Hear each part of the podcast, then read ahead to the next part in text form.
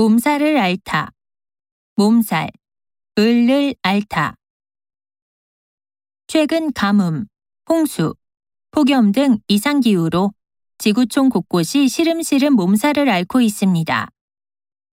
외래종의 유입으로 인해 토종 생물들이 몸살을 앓자 정부가 대책 마련에 나섰습니다. 휴가철이 되자 전국의 유명 관광지가 쓰레기 문제로 신음하고 있습니다. 버려진 일회용품으로 인해 바다 생물들이 고통을 받고 있습니다.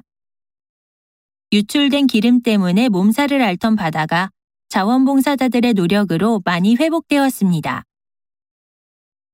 오늘의 이슈. 전 세계는 요즘 한드아리 중